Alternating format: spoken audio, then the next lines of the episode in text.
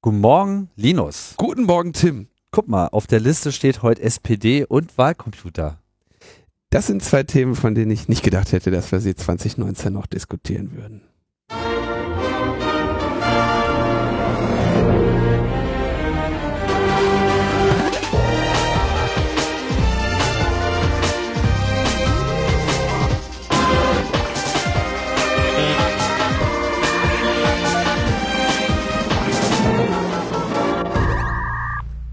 Logbuch Netzpolitik Nummer 318, frisch auf den Tisch am 23. Oktober 2019 mit alten Kamellen, alten Bekannten und äh, ja, Déjà-vus, äh, Chimären aus der Vergangenheit, Dinosaurier. Wir könnten eigentlich mal so Aufkleber machen, ne? Logbuch Netzpolitik, olle Kamellen frisch auf den Tisch. Ja. Ja, genau. Gibt's hier heute. Gibt's heute, ja. ja.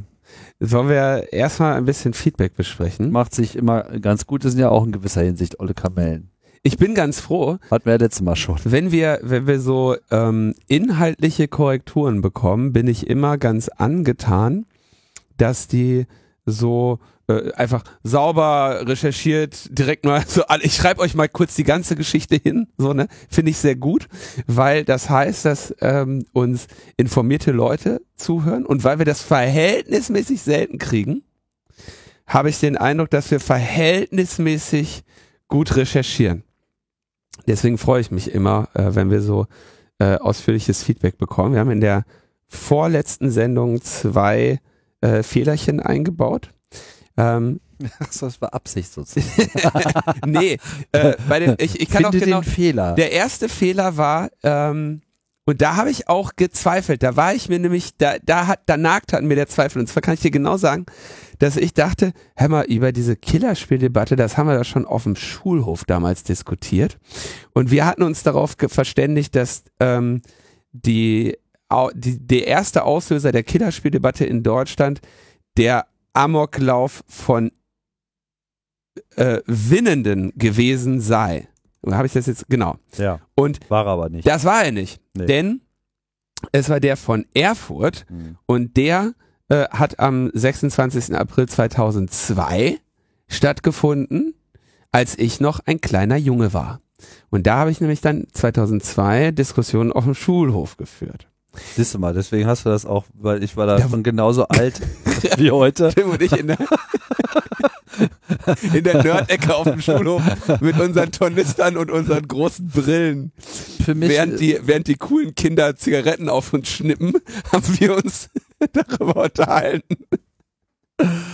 ähm, Ja, nee, also für mich war das halt so täglich grüßt das äh, äh, Murmeltier mäßig, um mal eine weitere Assoziationskette hier äh, fortzuführen.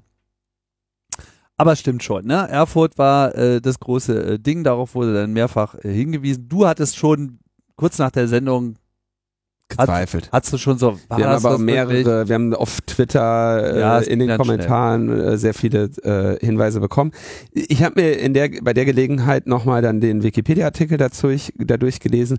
Also der, dieser dieser äh, Amoklauf, das war ähm, ich glaub, zu den Abiturprüfungen hat der äh, ist der Junge da in die Schule gerannt und hat irgendwie primär äh, auf Lehrkörper äh, geschossen, aber auch äh, ähm, Kommilitoninnen getötet. Ähm, da gab es eine ganze Reihe an Diskussionen im, im weiteren Verlauf, spezifisch die über äh, Killerspiele, ähm, die dann auch darin endet, mündete, dass es ähm, ein neues Ju Jugendschutzgesetz, das ohnehin schon in Arbeit war, aber das dann irgendwie beschleunigt wurde, einige Wochen später verabschiedet wurde und eine äh, verschärfte Regelung eben für Ego-Shooter und fiktionale äh, Gewalt eingeführt wurden. Außerdem auch eine Verschärfung des ähm, Waffengesetzes, denn der hatte äh, eine Waffenbesitzkarte oder der hatte formal die Voraussetzung für eine Waffenbesitzkarte. Trotzdem hatte er ähm, die Waffen, die er da verwendet hat, eine Pistole und eine Flinte, irgendwie unter komischen, nicht sauberen Umständen er, erstanden und nicht sinnvoll eingetragen.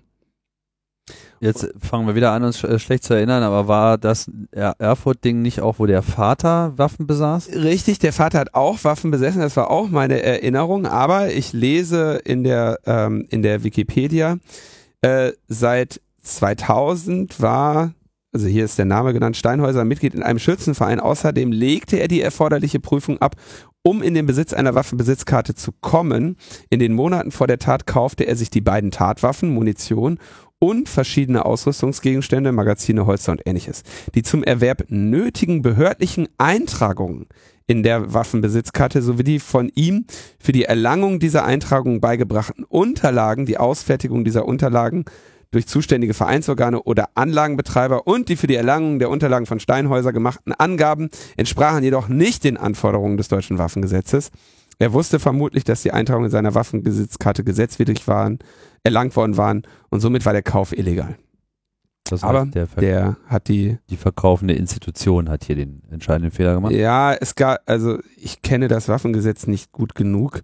Ähm, der, ah, Moment, doch, äh, sogar genau deine Frage ist geäußert. Der Kauf der beiden Tatwaffen erfolgte nach späteren Untersuchungen auf Grundlage der nötigen Eintragung in der Waffenbesitzkarte von Steinhäuser und war somit aus Sicht des Verkäufers legal. Er meldete den Weiterverkauf pflichtgemäß den Behörden. Diese hätten aufgrund dieser Meldung wegen der mutmaßlichen fehlerhaften Eintragung in der Waffenbesitzkarte die Waffen unverzüglich von Steinhäuser einziehen müssen.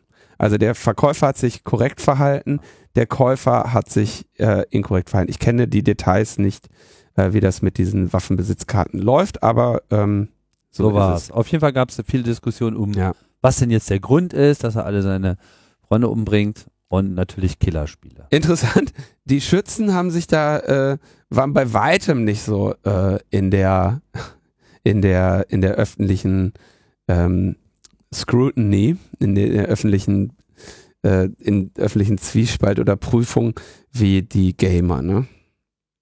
Ähm, aber es gab sowohl ähm, Änderungen, und das ist interessant, es gab eine Änderung des Jugendschutzgesetzes, habe ich schon gesagt, Ergänzung des Waffengesetzes, die irgendwie bei Schützen unter 25 Jahren eine medizinisch-psychologische Untersuchung verlangen und bestimmte Waffen gar nicht mehr äh, erlauben. Äh, es gab Änderungen des äh, Thüringer Schulgesetzes. Es gab Änderungen der Landespolizeigesetze in Thüringen und äh, das hatte also sehr ausführliche, äh, sehr, sehr ausführlichen ähm, Aftermath, diese ganze Geschichte. Ähm, zweiter Fehler und auch hier etwas, wo ich zu unserem Schutz sagen muss, etwa ein Thema, was wir eben nicht recherchiert haben, sondern nur spontan in der Sendung erwähnt haben. Die ganze Geschichte mit Blizzard. Auch da haben wir von mehreren in den Kommentaren Korrekt Korrekturen bekommen. Das waren Mogo, Dominik und Falk, die sich da spezifisch hervorgetan haben. Und äh, per E-Mail hat uns aber auch noch Roli geschrieben oder Rowley, der ähm, das Ganze noch ein bisschen ausgeweitet hat auf die China-Konflikte, also China NBA, China Blizzard. Und das lese ich jetzt einfach mal ganz kurz vor. Der General Manager, das ist der Sportdirektor, also nicht der Trainer. Das war unser erster Fehler. Der Houston Rockets, Daryl Morey, hat ein Statement geretweetet, der, das er natürlich mittlerweile gelöscht hat. Das ist besonders markant, da die Rockets das größte Aushängeschild der NBA in China sind. Es war also nicht irgendein Team, sondern ein besonderes Team. Da dort Mitte, Ende der 2000er Yao Ming, ein Chinese, groß aufgespielt hat. Basketball ist wie in vielen anderen sozialistischen geprägten Ländern Balkan, Baltikum auch in der China-Volkssport Nummer eins. Das chinesische Fernsehen hat nach dem Retweet das komplette Preseason-Programm der NBA gestrichen. Die NBA ist gerade in der Saisonvorbereitung, wo auch globale Vorbereitungsspiele in Japan und China angedacht waren. Die standen zudem noch auf der Kippe, wurden aber nun durchgeführt. Einige chinesische Sponsoren wollten mit der NBA nichts mehr zu tun haben, wodurch Logos von Spielfeldern entfernt werden mussten. Noch dazu, das haben wir nicht erwähnt, stimmt, kam die aktuelle South Park Folge, die China mal wieder stark kritisierte. Der Commissioner der NBA hatte sich daraufhin für den Retweet von Daryl Morey entschuldigt und Empathie für das Beteiligtsein äh, der Chinesen nach diesen Äußerungen geäußert. Die beleidigt sein, nicht beteiligt sein, beleidigt sein. Die NBA hat sich aber auch dazu bekannt, dass Meinungsfreiheit zu den Values der NBA bezählt. Ähm, zählt. Der While Darrell has made it clear that his tweet does not represent the Rockets or the NBA, uh, the values of the league support individuals educating themselves and sharing their views on matters important to them. In Amerika ist das natürlich sehr kontrovers, auch deshalb, weil die NBA sich auf die Fahne geschrieben hat, äh, für und um freie Meinungsäußerung zu kämpfen. Zuletzt konnte die NBA bei der Affäre um den Football-Profi Colin Kaep Kaepernick, ach, das war genau, das war der, der sich immer hingekniet hat, Genau der. viel Zuspruch gewinnen, als die NBA sich hinter Kaepernick stellte, als dieser aus Protest an der US-Regierung bei der Nationalhymne vor dem Spiel niederkniete, was vor allem Donald Trump äh, tief emotional berührt hat und so weiter und so fort. Mittlerweile, mittlerweile hat die chinesische Spitze der Presse allerdings verboten, sich über die NBA negativ zu äußern. China hat sich dem Stellenwert der NBA auch durchaus bewusst und weiß, dass es hier zu keinem nachvollziehbaren Kompromiss für beide Seiten kommen kann. Zum Thema Blizzard. Jetzt einen eigentlichen auslösenden Moment, Fehler. Kurze Anmerkung, also du hast ja hier eben auch erwähnt, also NBA hat sich ganz gut wiedergegeben. Die NBA ist halt auch, wenn ich es richtig sehe, von den großen populären Sportarten in den USA, also wo ich jetzt nochmal American Football, Baseball dazu zählen würde, ist es natürlich die Sportart, die am stärksten auch von der schwarzen äh, Bevölkerungs, vom schwarzen Bevölkerungsanteil mitgeprägt ist.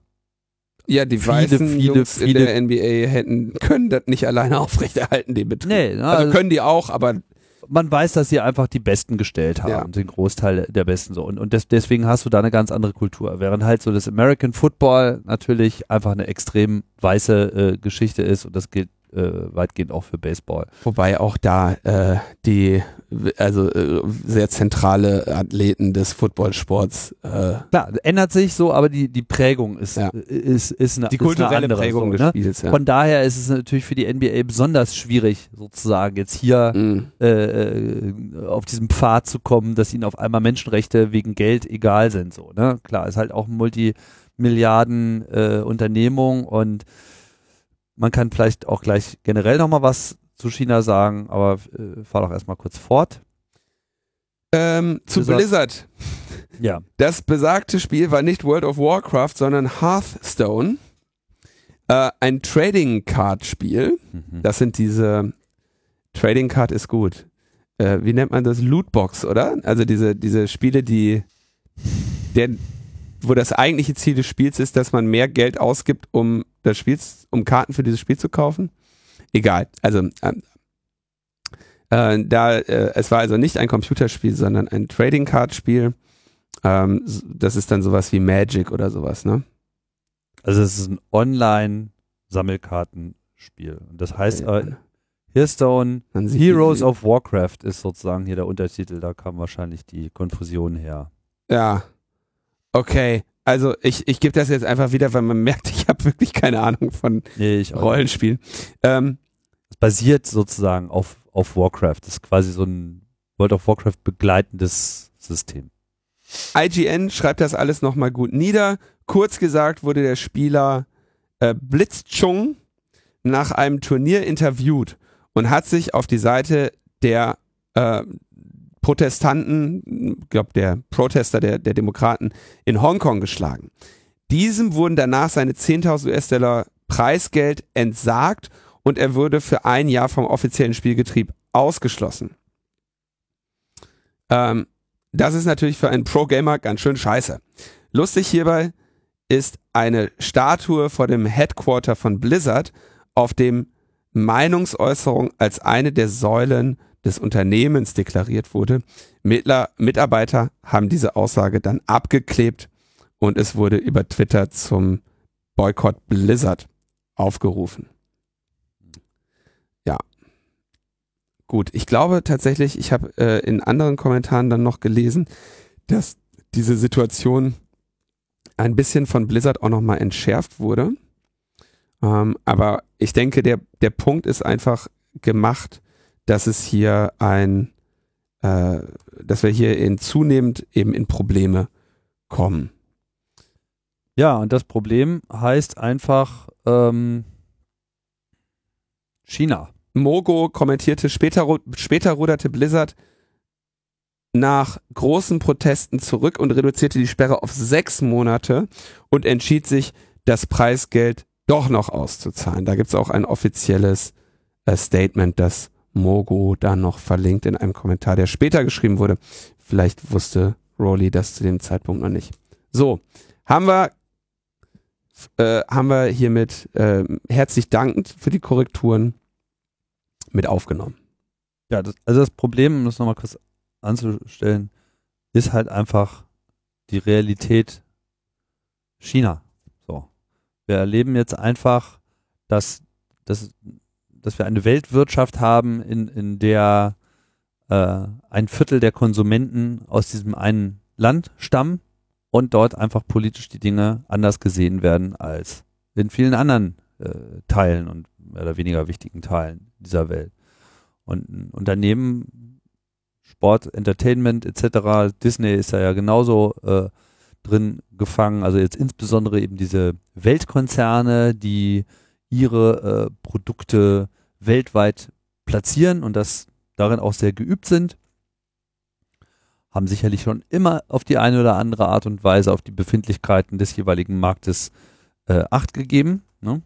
Nur, dass es halt jetzt im Falle von China in so Bereiche vorstößt, wo halt insbesondere die amerikanischen Unternehmen halt auch immer so einen Puppanz draus gemacht haben, wie sehr ihnen denn doch ihre US-Values am Herzen liegen, weil das ist natürlich etwas, was man als US-Unternehmen auch immer gerne von sich äh, gibt, egal wie sehr es stimmt. Ja, es ist halt einfach so. Und jetzt laufen sie da in Probleme. Ne? Und die Frage ist, wie, wie reagiert man da jetzt richtig drauf? Ja? Verzichtet man drauf? Kann die NBA sagen, oh, pff, okay, ihr wollt uns äh, nicht mehr ausstrahlen und keine Werbebanner mehr äh, buchen? Euer Ding so wir, wir leben aber hier unsere Values und ohne Values gibt es ja irgendwie auch kein Basketball.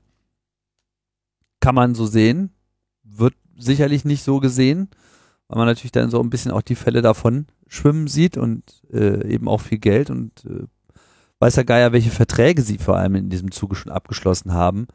Äh, also inwiefern sie gezwungen sind, in gewisser Hinsicht hier auch zu reagieren, das weiß, weiß ich nicht, weiß nicht, ob überhaupt irgendjemand das weiß. Und die Frage ist natürlich auch, das, das Ganze ging ja auch von der Diskussion jetzt um Apple, das war ja sozusagen der mhm. Ausgangspunkt, ne? Was können denn die Unternehmen machen in dieser Situation? Ja, also was, was Scheiße finden ist ja immer sehr einfach, ne? Äh, nur angenommen, man wäre jetzt Chefin von so einem großen Tech-Unternehmen und dann kommt so die Frage, ja, was denn hier mit Viertel des Weltmarktes? Ja, die Shareholder haben, da, nicht ne? haben nicht Apple-Aktien gekauft, weil sie Meinungsfreiheit so geil finden. Ne? Die haben Apple-Aktien gekauft, weil sie Rendite geil finden. Und äh, ja. die werden da jetzt, äh, fällt es schwer zu argumentieren. Und natürlich ist es für eine Marke, die will natürlich immer so, ja, wir sind ja hier, ne, wir stehen ja für Werte. Ne, das gehört, ich meine, das ist ja eine Marke. Ja, könnten ja auch die Computer verkaufen, ohne Apple drauf zu schreiben. Ne, man baut sich da eben einen Satz aus Symbolkraft und Wer gefühlten Werten auf. Und das sieht immer scheiße aus, wenn man guckt, wie diese, wie diese iPhones hergestellt werden, wie die Nike-Schuhe genäht werden und so. Das macht immer einen schlechten Eindruck. Ja, aber die sind eben nicht in der Welt um, also man sieht ja auch hier gerade an macOS Catalina, dass Apple nicht unbedingt dafür mehr existiert, damit wir Spaß an unseren Computern haben. Sorry. da spricht der Frust. Ähm, ja, no, aber es ist natürlich eine generelle äh, Frage und ich, ich denke auch nicht, dass es keine Möglichkeit gibt, jetzt hier auch ein eine Reaktion zu zeigen gegenüber China. Ne? Nur die liegt halt nicht darin, dass man sich jetzt bei, in Anführungsstrichen, Kleinigkeiten groß aufpumpt, wo man eigentlich nicht viel zu gewinnen hat, sondern eher darüber nachdenkt, wie so ein langfristiges Engagement aussieht. Ja, also gerade im Tech-Bereich speziell bei Apple, hast du halt die Situation, es ist nicht so, dass, dass sie da nur ein paar iPhones verkaufen. Die bauen die Scheiße da. Die hängen großräumig von den ganzen Infrastrukturen und Produktionsketten, die dort existieren, äh, ab. Und das gilt auch beileibe nicht nur für Apple, das gilt nahezu für alle. Ich meine, wann habt ihr das letzte Mal ein Elektronikprodukt gekauft, wo nicht Made in China drauf stand? Da müsst ihr echt mal in euch gehen. Ist nicht viel. Da wird einfach der Großteil an Elektronik heutzutage produziert. Klar, hier ab und zu mal kommt es aus Vietnam und dann äh, hast du mal was aus Taiwan und äh, etc. pp. Und die Japaner äh, haben natürlich auch noch ein bisschen was zu melden, aber im, der Großteil des Shits und vor allem der Großteil von so Sachen, die man eigentlich nicht braucht, kommt irgendwie von da. Das heißt, diese ganzen äh, Liefersysteme und Produktionssysteme und das ganze Know-how, was China ja mittlerweile auch aufgebaut hat, was sich ja nicht ohne weiteres replizieren lässt in einem beliebigen anderen Land. Das abzuschütteln ist ein Prozess, der geht über Jahre und Jahrzehnte. Und äh, sicherlich äh, müssen Unternehmen jetzt darüber nachdenken, äh, wie sie Alternativen aufbauen, weil solange sie diese Abhängigkeit haben von China, werden wir so ein Verhalten noch öfter sehen. Mhm. Ganz, und man könnte noch nicht mal einen guten Ratschlag geben, wie sie das vermeiden sollen. Ich meine, diese Illusion, dass amerikanische Unternehmen von so etwas vollkommen frei sind, ist auch vollkommen absurd, ja. Da sind es halt nur andere Sachen, die wir jetzt so nicht sehen, die auf die da äh, Einfluss äh, genommen wird. Und äh, wenn da die Politik oder die öffentliche Meinung der Meinung ist, irgendwas wäre jetzt mal nicht okay und so, da knicken die dann genauso schnell weg, wo es dann vielleicht eben zugunsten eines anderen Landes ist. So was weiß ich hier. Jetzt sagt er hier, die, wie die Araber sind ja alle gar, sind, sind gar nicht alle Terroristen. Was seid ihr denn drauf? ja? Also da ist immer spannend zu sehen, wer den ersten Stein wirft. So, dann haben wir noch Jetzt komme ich vom Steinwurf nicht zum 36C3. ich weiß, ich suche gerade nach einer ein Steinwurf nur ein Steinwurf ein, entfernt ein Steinwurf von Leipzig entfernt äh, findet der 36C3 statt äh, der äh, 36. Chaos Communication Congress des Chaos Computer Clubs äh, wie äh, schon quasi immer am 27, vom 27.12. bis 30.12. Ich vermute, dass die ersten Kongresse nicht, nicht so lange immer, waren. Aber ja. ja? Ähm, 27. bis 30. Es wurden inzwischen, gibt es ein CFP. Ihr könnt also Einreichungen machen. Äh, und zwar noch bis zum 26.10. 23.59 Uhr. Also drei Tage ist ja. äh, auf Release of this Podcast. Genau. Da bitten wir euch um Einreichungen, wenn ihr denn Signifikantes mit der Welt zu teilen habt. Ähm, der CFP ist verlinkt. Da wir den in, den, in der Regel öfter schon besprochen haben, fasse ich das jetzt einfach mal kurz und bitte euch äh, die Track-Beschreibungen, wenn ihr denn einreichen möchtet, äh, zu berücksichtigen. Da ist gut erklärt, nach welchen Einreichungen die Teams suchen. Ähm, es gibt außerdem die Vorverkaufstermine am 8. November um 12 Uhr, am 10. November um 17 Uhr und am 21. November um 21 Uhr. Ähm, das sind die drei öffentliche Vorverkaufsphasen. Äh, die Uhrzeit spielt dabei durchaus eine Rolle, weil diese Vorverkaufsphasen üblicherweise jeweils nur wenige Minuten dauern aufgrund des großen Ansturms. Es gibt außerdem äh, gerade schon die äh, Pre-Sale-Phase, also die Vorverkaufsphase, wo Menschen mit einem Voucher-Code sich bereits ein Ticket kaufen können, somit außerhalb dieser äh, äh, engen äh, öffentlichen Vorverkaufsphasen äh, ein Ticket kaufen können. Diese Voucher ähm, bekommt ihr in den äh, Hackerspaces eures und unseres Vertrauens. Also die sehr viele Communities werden da von dem Presale-Team mit Voucherketten versorgt. Das heißt, wenn ihr irgendwie äh, Kontakte habt zum lokalen Chaos oder anderen Gruppierungen, dann äh, lohnt es sich dort mal anzuklopfen und nach Vouchern zu fragen. Ähm, ich sehe auch, dass einige Gruppierungen wie zum Beispiel Geekfam oder so das auch öffentlich bekannt machen, dass sie äh, über Voucher für bestimmte Gruppierungen oder Personengruppen verfügen.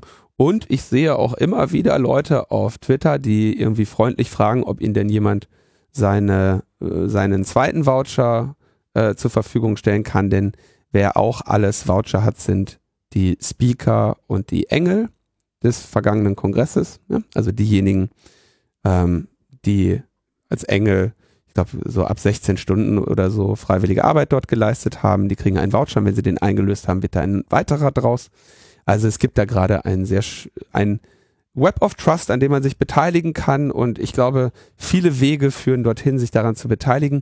Der nicht ganz so effiziente Weg aus meiner Beobachtung ist, äh, sich auf Twitter lauthals darüber zu beschweren, was das alles für Assis sind.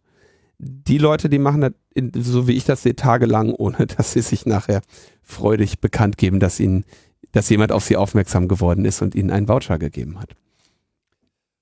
Um vielleicht gleich den ähm, üblichen Verdächtigen, äh, die jetzt diese Voucher-Diskussion wieder äh, aufgreifen, um immer wiederkehrende Argumente äh, in die Welt zu werfen, gleich mal noch was zu entgegnen. Das bedeutet nicht, dass der Club unter sich bleiben will. Ja, das bedeutet nicht, dass man irgendwie äh, sich nicht öffnen will oder sonst irgendwas. Dieses Voucher-System gibt es und ist auch über mehrere Jahre langsam so in, in diese Form gebogen worden, die man heute hat. Einfach um äh, zwei Dinge, die sich so ein bisschen widersprechen, unter einen Hut zu bekommen. Nämlich auf der einen Seite die große Nachfrage nach dieser Veranstaltung irgendwie in die richtigen Bahnen zu lenken. So. Ähm, damit es kein Zufallsding ist. Wir hatten, als es losging, dass die Nachfrage größer war als das Angebot in Berlin, immer wieder die Situation, dass Ticketverkauf war dann irgendwie überlaufen, dann hat es technisch erstmal eine Weile nicht funktioniert, dann, dann war das quasi nicht gewolltermaßen, aber dann äh, faktisch wie es sich dann technisch ergeben hat, so eine, so eine Lotterie. Und das führte dann eben dazu, dass Leute, die schon lange dabei waren, die regelmäßig dabei waren, auf einmal äh, keine Gelegenheit mehr hatten, an dieser Veranstaltung teilzunehmen, was dann wiederum in der Folge ganze Communities auseinandergerissen hat, weil manche sich dann gesagt haben, hier, wenn aber die und die Person nicht dabei sind, dann kommen wir irgendwie einfach alle nicht, weil da haben wir irgendwie keinen kein, kein Spaß dran. Ne? Auf der anderen Seite will man natürlich auch ganz bewusst neue Gruppen auch haben und auch dafür dient dieses Voucher-System, weil das ja nicht nur jetzt an Leute gegeben wird, die schon immer da sind, sondern dass wir eben über diesen Weg auch ganz bewusst Gruppen ansprechen, die vielleicht noch nie da waren oder die äh, ihrerseits Leute erreichen, die vielleicht erstmal gar nicht so auf die Idee jemals gekommen wären, da hinzukommen und dann darüber so ein bisschen ähm, die Karotte vor die Nase gehalten haben, weil, weil wir einfach bestimmte Kulturräume äh, explizit auch einladen, äh, den Kongress auch für sich urbar zu machen. Ähm, ich, also die Idee, dass eine Veranstaltung mit 17.000 Besucherinnen irgendwie unter sich bleiben würde, äh, besteht ja den Lachtest nicht. Ähm, insofern braucht man da nicht länger drüber zu diskutieren. Ja. Ähm, natürlich. Das kam aber auch beim Camp und da ist es aber im dieser, Prinzip genau dasselbe. Äh, ja, beim Camp ein bisschen noch un unangenehmeres Verhältnis zwischen Angebot und Nachfrage. Aber was, wir haben auch dieses Jahr wieder lange darüber diskutiert mit dem Team, was den Vorverkauf macht, äh, welche ja, welche Probleme gibt es? Wie können wir die besser lösen? Und das eine Problem, was sich nicht lösen lässt, ist, es gibt eine Anzahl Besucherinnen, die wir zulassen können und es gibt eine Anzahl nachfragender Personen. Diese beiden Zahlen sind nicht gleich und wir müssen gucken, äh, wie wir die, äh, wie wir da eine ähm, Auswahl treffen, die Menschen, eine, eine halbwegs faire äh, Möglichkeit bietet, an diesem Community-Event teilzunehmen. Und natürlich ist es, wenn man ein Community-Event macht, was dieses auch mit 17.000 Besucherinnen immer noch ist, sucht man nach Optionen sicherzustellen, dass Teile der Community zu dem Community-Event auf jeden Fall kommen können. Und der Weg, der sich da bisher als der beste herausgestellt hat, sind nun mal diese Voucherketten. Und die äh, ich, ich ne, nehme durchaus jedes Jahr Menschen zur Kenntnis, die das für unter ihrer Würde halten, ähm, nach so einem Voucher mal zu fragen und irgendwie kurz ihr, Be ihr Bestand, ihr, ihre Eigenschaft als Bestandteil der Community auch mal zu nutzen oder unter Beweis zu stellen oder zu prüfen. Ähm, und ich sehe gerade in dieser Community so ein, also man kann sich das wirklich anschauen. Die Leute, die auf Twitter irgendwie freundlich fragen, die twittern 24 Stunden, 48 Stunden später, yeah, ich habe ein Ticket. Ja, dass ähm, diese Community funktioniert und wer äh, sich da irgendwie freundlich einfach mit das Spiel mitspielt, ähm, da sehe ich in der Regel sehr, sehr, sehr fröhliche, glückliche ähm, Tweets dazu.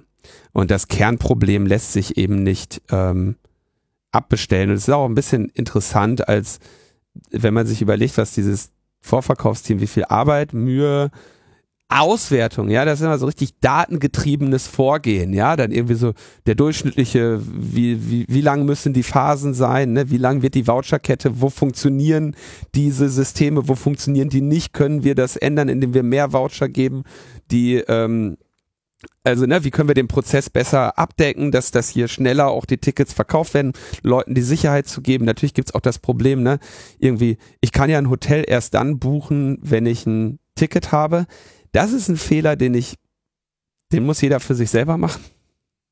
Ich würde den nicht machen, weil sowohl Ticket als auch äh, Hotel wird man ja sehr sicher äh, wieder los. Das heißt, keines von beiden äh, ist eine Fehlinvestition. Mhm.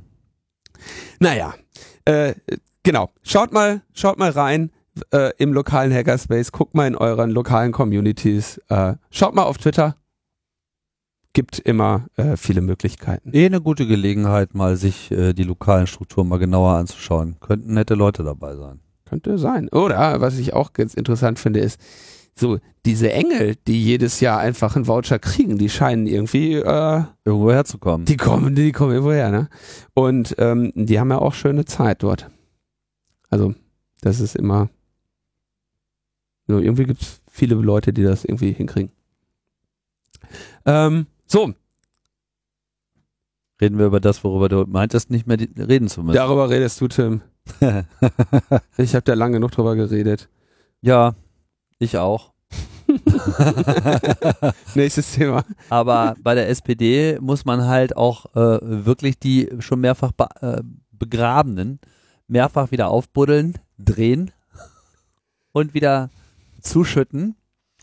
Ähm, ja, wie ihr vielleicht gehört habt, die SPD sucht die Supervorsitzenden, ja, also äh, jemanden, äh, der oder die, oder in dem Fall ja beides, weil sie ja, davon träumen jetzt so ein Prä Präsidenten, ist fast gesagt, Vorsitzenden Pärchen äh, zu wählen.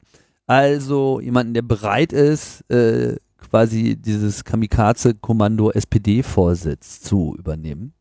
Ich wundere mich, dass sie überhaupt noch jemanden finden, aber ich wundere mich nicht so sehr, dass es so schwierig ist. Und um das mal wieder so richtig schön demokratisch zu verankern, haben sie sich gedacht, ah, machen wir Urwahl. Geht aber leider nicht, erlaubt das Parteiengesetz so in der Form nicht. Was ist eine Urwahl? Wie so ein Urschrei? Oder wie so ein Urknall? Yes, äh oder, oder, ne, wie geht eine Urwahl? Ich muss ja Be Begriffe klären hier. Wie das geht? Naja, Urwahl ist sozusagen von von der, von der niedrigsten Mitgliederebene an. Also mhm. in dem Fall halt alle Mitglieder der SPD. Nur äh, sagt halt das Parteiengesetz, Vorsitzende müssen vom Parteitag gewählt werden.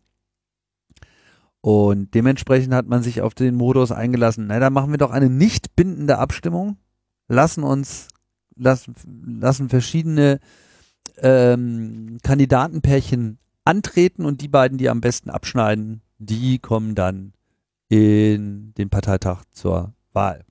Wobei das auch nicht gesichert ist, dass das auch am Ende wirklich so läuft, weil es ja nicht bindend. Am Ende es gibt kann da nichts Schöneres als eine nicht bindende Wahl, ne? Das ist doch auch irgendwie so eine. Frag mal Großbritannien. ja, ist doch wirklich so ein blöder Hütchenspielertrick, ja? Das ist ja nicht bindend, wir machen das ja nur, dann lasst es sein. Wirklich, dann lasst es sein. Vor allem, weil die ja dann nachher noch mit Kosten argumentieren, ja? Nichts ist teurer als eine nicht bindende Wahl, weil sie unsinnig ist. Sorry. Naja, okay, aber über die, über die Preise haben sie sich natürlich auch Gedanken gemacht, weil ist ja teuer. Und dachten sie, ach, da könnten wir doch diesen Cyber machen, von dem jetzt mal alle, alle reden. Ne? Also es ist ja ein nicht enden wollendes Mem bei Politikern, dass alles, was mit Computern zu tun hat, ist modern. Ja? Außer die Infrastruktur in Deutschland dafür bereitstellen, um sie zu benutzen, ist nicht so modern. Also es ist nicht so modern, dass man es anstreben sollte. Man redet gerne darüber, aber man macht es halt nicht so sehr. Wenn es allerdings ums Wählen geht, da sind dann sozusagen alle auf einmal vollkommen euphorisch. Sprich, die SPD hat beschlossen, wir machen das einfach mit Cybervoting. Online-Abstimmung. Richtig geil.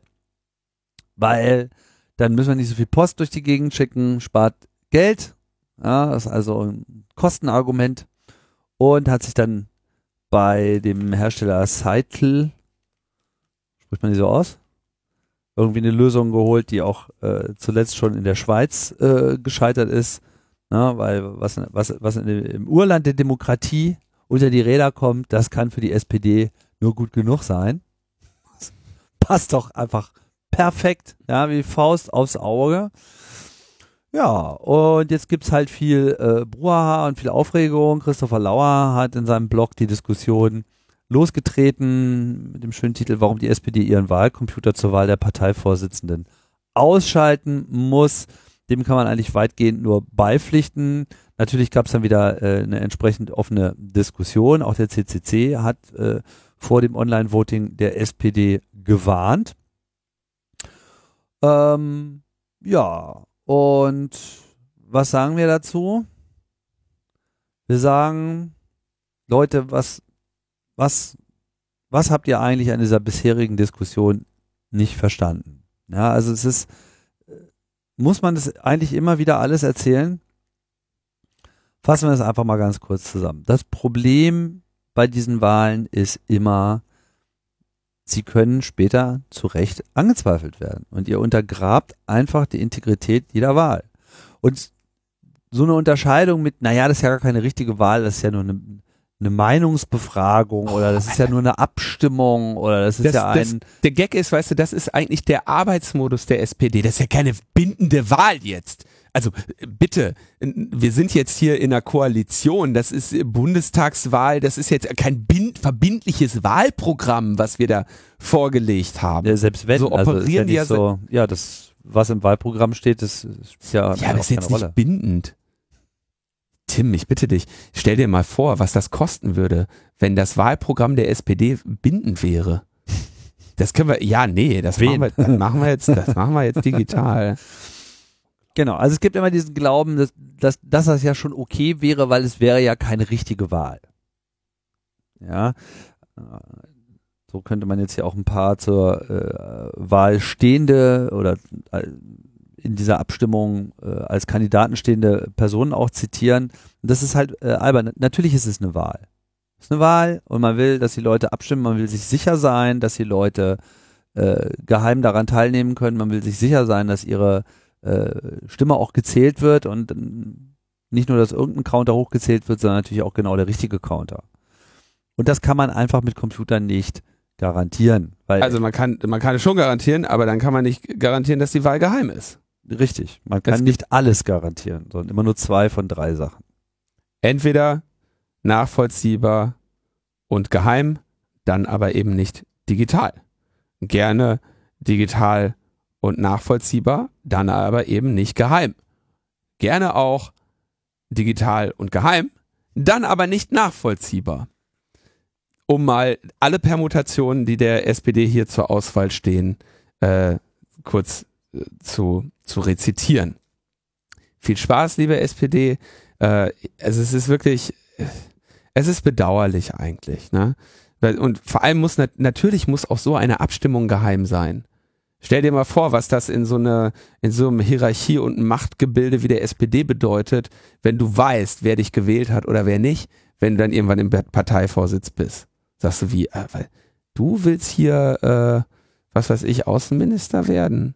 In, im, in der äh, großen Koalition mit der CDU? Ich, du weißt, wir haben nicht so viele Plätze und die werde ich sicherlich nicht hier so einem Genossen geben, der, äh, der hier heimlich der, der so und so wählt, wenn er meint, nicht beobachtet zu werden. Mhm. Äh, wir haben natürlich relativ viel Kritik eingesteckt dafür, dass wir, ähm, dass wir das hier kritisiert haben. Denn uns wurde eigentlich nahegelegt, wir sollten einfach dafür sorgen, dass Böhmermann das Ding gewinnt und gut ist. Die Voraussetzungen dafür hat der CCC tatsächlich. Ähm, es gibt ja die einen wunderschönen Vortrag von äh, oder es gibt eine äh, wunderschöne Forschung von Sarah Jamie Lewis, die das vor ich im letzten Jahr, als diese Cybervoting-Debatte, oder war das dieses Jahr, die ragte noch in dieses Jahr mit rein, die Cybervoting-Debatte in der Schweiz aufkam, wo nämlich genau dieses System zur Anwendung kommt. Und Sarah Jamie Lewis hat kürzlich einen Vortrag gehalten, ausgerichtet vom CCC Schweiz, wo sie nochmal ihre technischen Erkenntnisse zu diesem Skytel-System da äh, äh, beigetragen hat, das eben ne, mit wenig Überraschung auch noch eben vollständig kaputt ist. Jetzt ist Sarah Jamie Lewis aber auch nicht unkritisch zu sehen, weil sie äh, schon die Meinung vertritt, sicheres E-Voting wäre möglich und sich wünscht, dass die Schweiz hier ihrer Vorreiterrolle gerecht würde. Insofern hat sie vielleicht trotz ihrer ganzen technischen Forschung, die ähm, ohne jeden Zweifel, über, über jeden Zweifel erhaben ist, äh, vielleicht noch grundsätzlich ähm, noch nicht den, den Fundamentalschluss aus ihrer Forschung gezogen. Also quasi die Schweiz weiterhin zu ermutigen, so etwas überhaupt zu tun, kann ich dann vor dem Hintergrund ihrer Forschungsergebnisse nicht äh, nachvollziehen, weil ob das System jetzt sicher ist oder nicht, ist am Ende für das demokratische Argument sogar unerheblich, weil die Sicherheit eben auch nie beweisbar ist. Sie meinte in dem Statement auch, ja, das wäre ja so ein, äh, eine Herausforderung, die man da annehmen müsste, so in der Größenordnung von der damaligen Mondlandung, so nach dem Motto, man stürzt sich jetzt die mal. Die war ja auch gefälscht, genau wie die Wahl bei der SPD.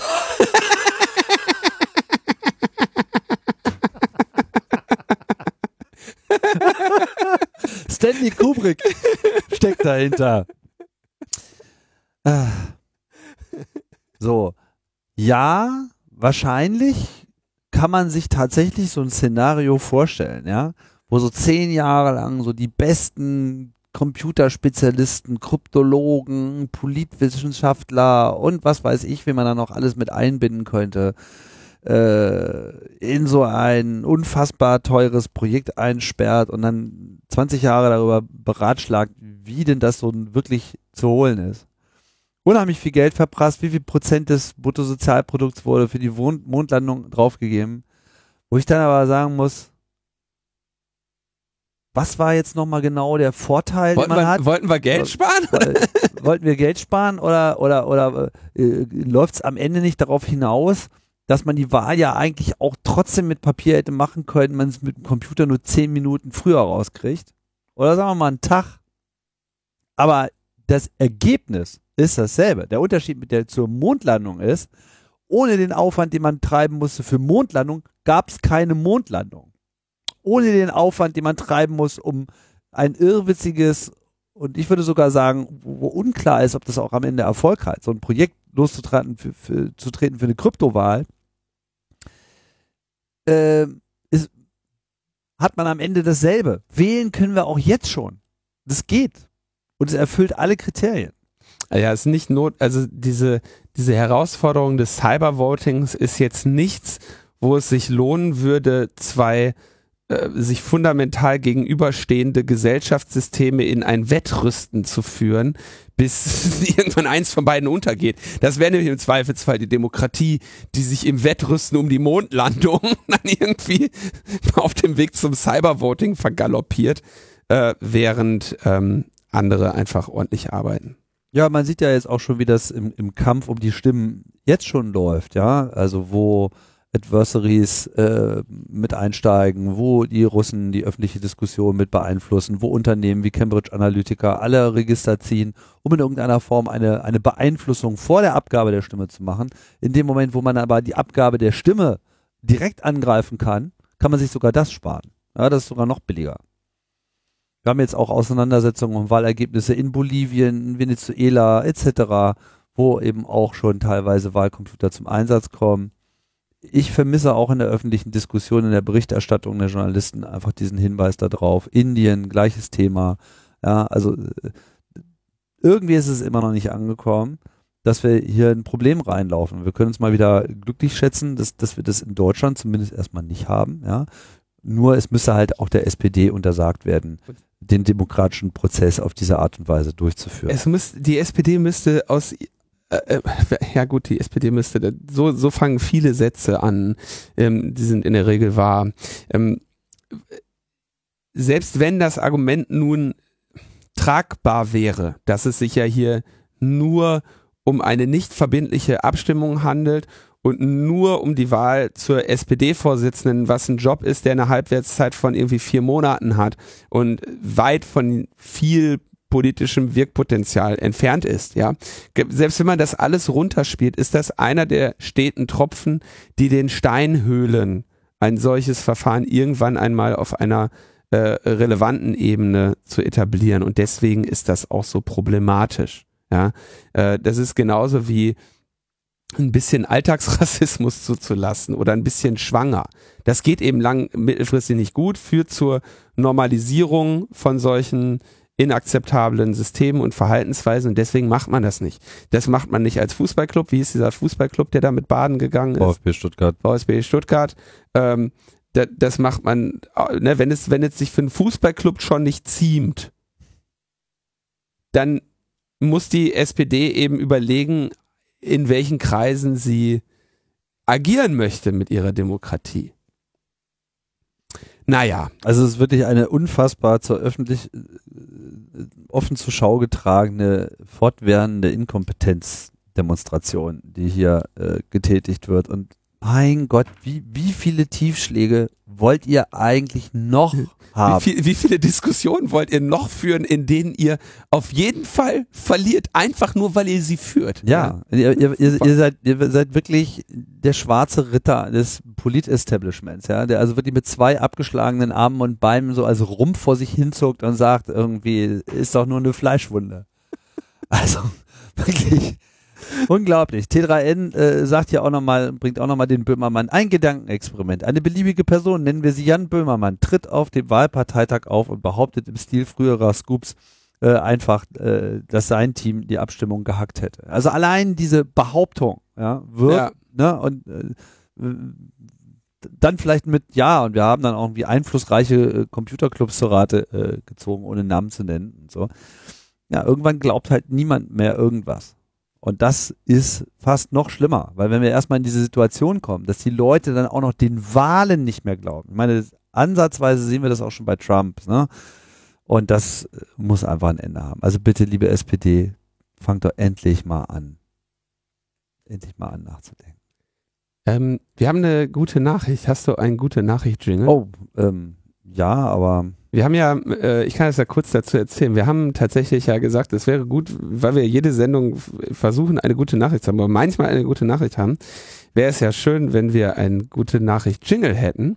Und wir haben auch mehrere Einsendungen bekommen. Das stimmt.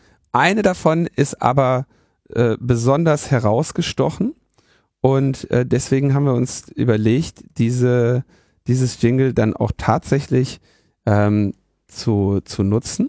Kommt gleich. Und zwar kam das zu uns, hat das den Weg zu uns gefunden von ähm, Christian von den Drögen Boys.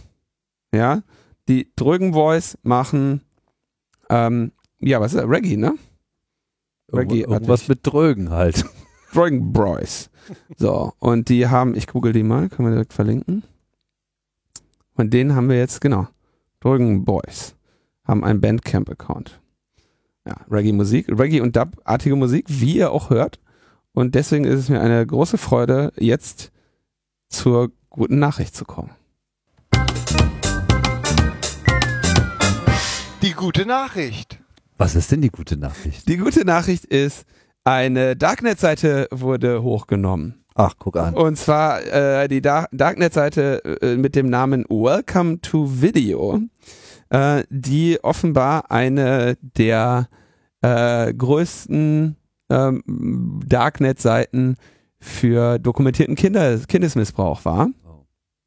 Und äh, die gute Nachricht ist, äh, da wurde jetzt ein 23-jähriger Südkoreaner verhaftet, der diese Seite angeblich von zu Hause aus betrieben hat. Ähm, und die gute Nachricht ist nicht nur das, sie geht nämlich weiter, denn weder musste ein verschlüsselter Messenger mit einem Staatstrojaner versehen werden, noch brauchte irgendjemand eine Zero-Day-Lücke oder irgendwelche Hacking-Organisationen im staatlichen Auftrag, sondern dieser Typ ist einfach an sich selber gescheitert, äh, was ja auch etwas ist, auf das ich regelmäßig hinweise bei Kriminellen. Sie scheitern eben eher an sich selbst. Der hat zwei Fehler gemacht. Ähm, und zwar hat er im Quelltext dieser Seite, die über einen Hidden Service zugänglich war, also einen ähm, Tor Hidden Service, der also über das Tor-Netzwerk zugreifbar ist und sich über das Tor-Netzwerk versteckt, wo man also die tatsächliche IP-Adresse nicht kennt. Er hat in dem Quelltext dieses ähm, dieses Services, den er dort betrieben hat, eine echte IP-Adresse versteckt gehabt, steht hier geschrieben. Ich verstehe das folgendermaßen. Wenn man so einen Hidden Service konfiguriert, ähm, dann sch schreibst du im Prinzip in deine Tor-Config rein, okay, dieser Hidden Service, ich möchte einen Hidden Service haben und der soll weiterleiten auf folgende Adresse. Und da kann man sogar eine HTTP-Adresse angeben oder, also wer Ahnung hat, macht's halt mit einem lokalen Socket. Das heißt, du hast in der Regel deinen tatsächlichen Webservice lokal laufen oder in einem internen Netz laufen und davor einen anderen Service, der den Hidden Service bereitstellt. Ähm, das habe ich übrigens auch in dem Vortrag nochmal erklärt. Äh, du kannst alles hacken, du darfst dich nur nicht erwischen lassen. Habe ich genau nochmal erklärt, wie ein Hidden Service zu betreiben sei. Ähm, so, und jetzt hat der nämlich folgenden Fehler gemacht. Sein Service, den er dort betrieben hat, der wusste offenbar seine eigene IP-Adresse und hat vielleicht, lief er nur lokal, hat aber irgendwie in seine eigene in seinen eigenen Quelltext wahrscheinlich beim Erstellen eines Links in der Testversion oder sonstigen auf sich selber verlinkt und dabei seine ihm über sich selbst bekannte IP-Adresse genutzt. Ja, ähm, oder also Klassiker sind auch so Fehlerseiten. Ja, dann steht unter der Fehlerseite drunter, was weiß ich, Debian 6.0 Apache äh, unter äh, www.de, ja, weil, weil man ihm einen Hostnamen mitgeteilt hat oder sonstiges, ja. Also dieser Server hat quasi Kenntnis gehabt von seiner tatsächlichen IP und hat diese IP irgendwo in seinem HTML-Quelltext auch verraten. Ähm, das war der erste Hinweis, den hat, äh, hat die Polizei gefunden, den haben aber auch, äh, hat aber auch noch eine Hacker-Crew gefunden, die das äh, gemeldet haben und ähm, die weite, der weitere Fehler war, er hatte, also das war eine kommerziell betriebene Seite, da brauchte man, konnte man sich äh, Zugänge holen, die haben so einen Preis gehabt von 50 Euro im Monat, also 300 Euro für ein halbes Jahr, kriegt man einen VIP-Account, mit dem man unbegrenzte Downloads von dieser Seite hatte. Und da wurde man zu einem Anbieter äh, rübergeschickt, wo gesagt wurde, hier kannst du jetzt mit Bitcoin bezahlen. Und der Betreiber hatte natürlich auch bei diesem Anbieter sein Bitcoin-Wallet und alle Bezahlungen gingen an das gleiche Wallet. Und äh, wenn man sich dann dieses Wallet angeschaut hat, dann hat er von dort aus immer an ein anderes Wallet übertragen, von dem er dann sich das Geld hat auszahlen lassen. Und mit diesem Wallet hat er das Auszahlen, hat er natürlich auch über einen Bitcoin Exchange gemacht. Die, bei dem haben sie dann, oder bei, bei, ich glaube sogar bei diesem Bitcoin Exchange, da haben sie dann einfach angefragt, haben gesagt, sag mal, wem gehört der? Und da war er registriert mit seinem Namen, seiner Handynummer und seiner E-Mail-Adresse. Jetzt hattest du also zwei sehr eindeutige Hinweise. Erstens die IP-Adresse, die auf ihn registriert war, das Wallet, äh, von dem er die Auszahlung auf sein Konto äh, vorgenommen hat, war auf ihn registriert und so haben sie den Typen dann eben geschnappt. Beides, wie gesagt, Fehler, auch das mit dem Wallet, Fehler, die wir in dem, in unserem Vortrag äh, du kannst alles hacken, du darfst dich nur nicht erwischen lassen, besprochen haben. Deswegen bin ich äh, immer erfreut, wenn äh, Prognosen zutreffen, insbesondere wenn sie die Zukunft äh, betreffen. Ich bin außerdem natürlich hier wieder erfreut über die ausgezeichnete Polizeiarbeit, die zu loben ich nicht aufhören kann und ich bin erfreut, dass eine solche Scheißseite aus unserem schönen Darknet verschwunden ist. Und deswegen äh, habe ich das jetzt zur, ähm, zur guten Nachricht ernannt. Ist in Ordnung, oder? Kann man machen. So. Ähm, da kann ich in dem Zusammenhang noch kurz, das ist ja auch so eine Sache, ich habe vor ein paar Wochen, war ich im, bei, bei der Spiegelredaktion, weil die mich für einen Podcast eingeladen haben. So, so. Ja, und zwar heißt der Podcast äh, Das Netz fragt oder sowas. Hat Fragen. Das Netz hat Fragen. Eigentlich ein ganz interessantes Podcast-Konzept, hätte man selber drauf kommen können. Die suchen sich ein Thema und gucken dann, was irgendwie auf gute Frage, Google, Suchvervollständigung und so dafür Fragen zu auftauchen laden sich Leute ein, die davon Ahnung haben und stellen denen diese Fragen. Also ich war da quasi so, sowieso fragt auf gutefrage.net. Und dann musste hm. ich darauf antworten. Eigentlich keine schlechte Idee für eine Sendung. Ziemlich gut sogar. Mehrere Fragen. Ja, ja, ja, ja, mehrere Fragen. Also es ging nicht nur um nein, Darknet, nein, nein. sondern. Es ging dann so, war, nee, doch, ging nur ums Darknet. Warum wird das Darknet nicht verboten? Ach so. Kriege ich meine Drogen auch wirklich geliefert? So ganz normale, ne? Servicefragen. Ganz normale Servicefragen, ganz normale FAQ. Taugen die dann auch was? Taugen die, sind die besser oder schlechter? Ja. Ne? Habe ja. ich 14 Tage Rückgaberecht nach äh, BGB oder so Klar, Klass Klassiker. Ne? Klar, dass sie auf dich gekommen sind. ja, klar, dass sie auf mich gekommen sind. Den, äh, der, der Podcast wurde nur wenig geschnitten. Der Teil, an dem ich sage, ob die Drogen auch tatsächlich ankommen, kann ich natürlich nicht sagen. Das, woher sollte ich das wissen? Ich könnte mir aber vorstellen, dass es ja durchaus eine Nachfrage und ein Angebot gibt. Dieser Teil wurde rausgeschnitten, wo ich, wo ich quasi sage, ich habe das natürlich noch nie gemacht. Ähm, so, so. Ja. Das wollten sie dann offen lassen. Äh, das haben nicht, dass die Leute dann ja, es wurde aus redaktionellen Erwägungen entfernt. Aber natürlich nicht nur das, ja. Also ich, ich komme natürlich, der, der Termin war vorher klar, aber es ist natürlich in der Woche, wo gerade irgendeine Kinderpornoseite hochgenommen wird, ne? Ähm, in der darf ich dann auf spiegel.de erklären, wie das Darknet funktioniert. Und sagt dann auch so, ne, was, was ist denn das Übelste, was es im Darknet gibt? Und, ne, und dann, hm. ja, äh, da, da darf ich dann, das hätte ich dir aber vorher sagen können, dass, dass da nochmal irgendwas Dickes zum Darknet kommen würde, ne? Naja, genau. Da war ich zu Gast, habe ich, äh, hab ich auch mal in den Shownotes verlinkt. Äh, das Netz hat Fragen, wie arbeiten Drogenmärkte im Darknet?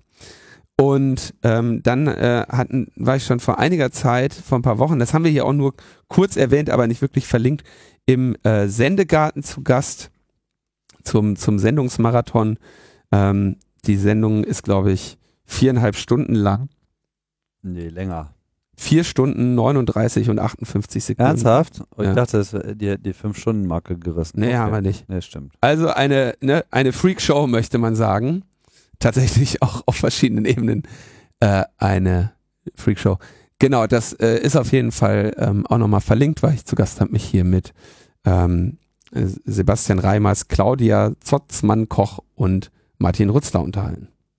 Und ich habe auch hier und da was gesagt. Aber genau. ich war eigentlich nur als äh, Technik-Support äh, zwischendurch mal hier äh, im Studio. Ich war, ich habe das hier in der Metaebene aufgenommen und Tim war vorher kurz da, nachher kurz da und dieses nachher, da haben wir dann glaube ich noch eine Stunde weiter gepodcast. Nee, so lange war es nicht, nicht, aber ne? Es, es nahm kein Ende. Nee, das auf jeden Fall. Ah, schöne Grüße an den Sendegarten. So. Und äh, da das ja alles aus dem Ruder läuft mit der Politik und äh, dem Internet, muss ja was getan werden. Und Twitter steht schon ein bisschen länger im Fadenkreuz der Diskussion, weil sie ja nun lange Zeit überhaupt nichts getan haben, beziehungsweise immer eine Weile gebraucht haben, bis sie dann auch wirklich mal was getan haben. Kann man lange darüber diskutieren, ob ihre Maßnahmen immer so richtig waren. Wir erinnern uns, als das äh, mit diesem sogenannten Gamergate, was äh, viel Gate hatte, aber eigentlich sich wenig mit Gaming beschäftigte, sondern glaube ich so im Rückblick dann auch mal so äh, als als als Urknall ähm, des der Netzmob Acceleration angesehen werden könnte. Da musste sich halt schon Twitter viele Fragen gefallen lassen, ob sie denn nicht mal Wege finden, wie man User und speziell halt auch Frauen im Netz äh, besser schützen kann vor Beleidigungen, vor Gewaltandrohungen, vor äh, Doxing und allem Möglichen, was äh, daraus resultierte. Und zuletzt gab es natürlich vor allem diese Debatten darüber, so, was ist eigentlich, wenn jetzt so ein Trump lostrampelt und im Prinzip mit jedem zweiten Tweet diese von Twitter äh, ja, altheilig äh, erachtenden Community Guidelines permanent verletzt, indem er halt falsche Informationen, beleidigende Informationen, rassistische äh, Kommentare etc. veröffentlicht am laufenden Meter. Ich meine, machen wir uns nichts vor. Äh, würde ich jetzt die, dieselben Inhalte einfach so in, ins äh, Netz blasen wie Donald Trump, wäre halt mein Account schon lange gesperrt gewesen. Ja, äh, das ist, äh, das sagt, kennt Twitter ja sogar auch an, ne? Also sie sagen ja, das ist richtig. Ist so, genau. Aber ist ja Staatschef. Oder Ja. wie so schön sagen, World Leader. Wobei ich als Vertreter der World möchte da an der Stelle nochmal sagen, der, mich leadet der unter Gar Garantie nicht. Ja, Ich habe dann Opt-out auch. Also, es, äh, ich kann das äh, schwer, also ich so bitter, so schwer es fällt, ist Twitters Argumentation natürlich erstmal auch selbstdienlich, weil sie sagen, also weil ihnen natürlich Donald Trump eine ganze, ist ihr bester Kunde. Ja, das ist äh, so, ne, ihr, so, der, der, der werden einfach viele, der kriegt ja viele Likes und so, der, der hebt diese Plattform durchaus in die Relevanz und es ist nicht, da Twitter ja immer noch defizitär ist und ohne irgendwelche Aussicht auf nennenswerte Monetarisierung da operiert, würden die nun ihren besten Influencer da verlieren, würde das jetzt, sag ich mal, dem Wert des Unternehmens und den Zukunftsprognosen vielleicht nicht unbedingt dienlich sein. zumindest was sie, was sie glauben, wie sie sich monetarisieren müssten. Das ist ja, das müssen wir jetzt nicht, du kannst denen ja später dann erklären, wie sie das eigentlich machen müssen. Ja. Ähm, so die, ähm, die haben aber natürlich auch das Argument zu sagen, hör mal, wenn ihr hier, was weiß ich, wenn Kim Jong-un irgendetwas sagt oder Donald Trump, dann hat das eben Relevanz, auch wenn es ähm, gegen sämtliche, auch wenn es falsch ist. auch wenn es eine Lüge ist, auch wenn es gegen sämtliche äh, Regeln des Zusammenlebens, auf die Menschen sich seit der Steinzeit geeinigt haben, verstößt, auch wenn es gegen jeden guten Geschmack verstößt und noch dazu eine Lüge ist. Es ist nun mal ein World Leader und den es hat einfach News Value und gesell gesellschaftliche und historische Relevanz und deswegen können wir das nicht löschen. Finde ich, äh, wie gesagt, es ist selbstdienlich, aber es ist auf eine gewisse Weise nachvollziehbar. Ja, naja. Trotzdem waren sie jetzt der Meinung, sie müssten doch was tun. Genau, sie haben jetzt neue Regeln für asoziale Staatschefs. Und zwar, wenn jetzt ein Staatschef so, der quasi so ein, so ein Diplomaten-Nummernschild äh, hat, ne, an seinem Twitter-Account. So nach dem Motto, ich, ich darf hier auch falsch parken. so im Prinzip so ein bisschen was wie Diplomatenstatus, ne? Wenn, wenn die hier irgendwie, die dürfen ja einfach hier Leute überfahren und so weiter und äh, dürfen dann ausreisen und dann darf man aber nichts sagen, weil ist ja vom anderen Land. Und wenn er also jetzt so, so einen Diplomaten-Tweet absetzt, der äh, genug Leuten über die äh, Füße fährt, darf der dann immer noch da sein, weil das muss ja dann auch dokumentiert werden. Aber die Möglichkeit, diese Beiträge zu retweeten oder zu liken, die könnte dann entfallen. Also wenn dann dieser Tweet gemeldet wird, ich bin mir sicher, jeder von Donald Trump wird auch gleich sofort gemeldet in Ja. Massen, ja. dann äh, wird halt irgend so ein Trump-Gremium, also die beschäftigen bestimmt zehn Leute mittlerweile nur noch, die sich ausschließlich äh, nur mit dem Präsidenten beschäftigen. Ähm, das hat dann auch den Balls of Steel Award wahrscheinlich verdient. Ja, dann könnten sie halt also entschließen, beschließen, dass dieser, dieser, Retweet, dieser Tweet dann nicht mehr retweetable ist und nicht mehr likable ist. Dementsprechend hat das dann auch Auswirkungen auf die algorithmische Sortierung der Timeline, die man meiner Meinung nach sowieso nicht haben will. Ne? Also wird dann halt im Ranking auch entsprechend heruntergesetzt. Und äh, außerdem soll es dann auch noch einen Hinweis auf den Regelverstoß geben. Also sowas wie ist rassistisch, Regeln, ja. äh, ist äh, falsch ja, stimmt nicht. Das wiederum fände ich mal ganz interessant. Also wenn sozusagen neben Trump-Tweets dann so eine offizielle Einordnung kommt mit stimmt nicht. Ja, allerdings. Das wird spannend. Sie sagen, dass sie, also folgende Szenarios gibt es, in denen sie das machen würden. Äh, Bewerbung von Terrorismus, klare und direkte Bedrohungen mit Gewalt, wo sie schon direkt schreiben, Context matters. ähm, dann Posting Private Information, ähm, Posting or Sharing Intimate Videos, ähm, Behaviors relating to child sexual exploitation and encouraging or promoting self-harm. Ich glaube, dass Trump allenfalls unter ähm, das Ermutigen und das Verbreiten von Selbstverletzungen fällt. Weil die Leute sich halt auf den Kopf schlagen, wenn die die Scheiße lesen, die der Typ schreibt. Aber ich wüsste nicht, dass er mal Terrorismus wirklich promotet hätte, Naja, jemandem mit körperlicher Gewalt gedroht hätte, private Informationen geleakt hätte oder intime Fotos veröffentlicht hätte. intime Fotos nicht, aber er hat äh, definitiv Terrorvideos da äh, in, äh, aus Großbritannien von, Ja, von, gut, von, ja, von das- diesen äh, Britain First. Ah, äh, da ist es auch schon so wieder weiter. schwierig. Ey. Also da könnte man sagen, dass das Gewalt, aber es ist kein direkter, keine direkte Drohung mit Gewalt. Also ich bin mal gespannt, ob Trump da am Ende drunter fällt. Äh, wie viele äh, Tweets von Trump Also, da am wenn- Ende wenn- runterfallen. Wenn er nicht herunterfällt, dann können sie, können sie diese Regeln auch gleich wieder einpacken. Ja, und das genau glaube ich. Ja.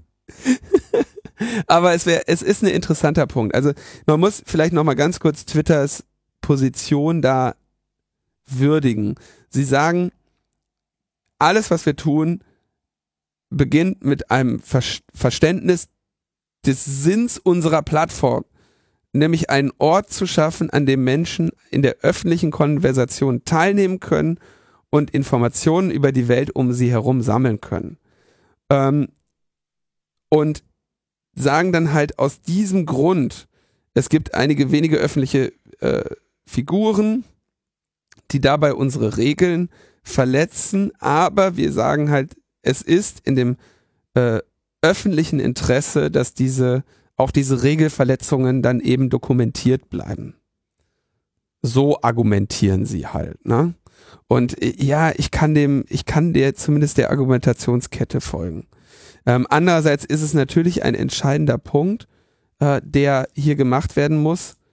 Dieser ähm, Trump normalisiert vollkommen inakzeptables und asoziales Verhalten, welches wir uns lange bemüht haben, äh, aus unseren Gesellschaften äh, an den Rand zu drängen und das uns nicht als Vorbild dienen kann. Andererseits würde dann natürlich Twitter entgegnen, ihr habt den gewählt, es kann doch jetzt nicht unsere Aufgabe sein, den in die Schranken zu weisen, wenn ihr so einen Deppen zum Staatschef gewählt habt. Also die Diskussion ist schwierig. Ist sie. Ich fänd's natürlich total geil, wenn die den Idioten einfach blocken würden. Ne? Ja. Das wäre echt gut. Einfach mal weg. Aber du kannst, die wissen natürlich auch, dass das dann ihre Plattform erledigt wäre. Das, da brauchen wir uns auch nichts vorzumachen. Das würden die nicht überleben. Ähm, meinst du? Ja. Weil? Guck dir das an, wie viele Follower der hat.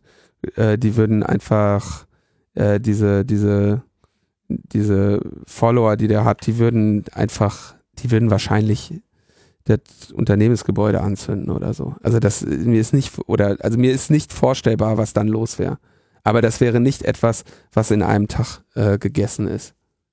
Das wäre ein größerer, größeres Thema. Ja. Da wird es mal interessant sein zu sehen, inwiefern. Wie meinst du, wie schnell der Trump sich dann da auf einmal wieder für Enteignung interessieren würde? ähm, Facebook hat auch ein bisschen was äh, gemacht. Ähm, also sie haben 50 Instagram-Accounts und einen Facebook-Account gelöscht, die insgesamt so eine Viertelmillion Follower hatten. Dabei wurden um die 75.000 Posts abgesetzt und die, der Grund dafür ist, dass sie diese Accounts der IRA äh, zugeordnet haben. IRA nicht die Irish Republican Army, sondern die äh, russische Trollfabrik, ähm, der sie, die, wo sie davon ausgehen, dass sie eben mit Desinformation und sonstigen die politische Diskussion und Wahldiskussion in den äh, USA vergiften möchte.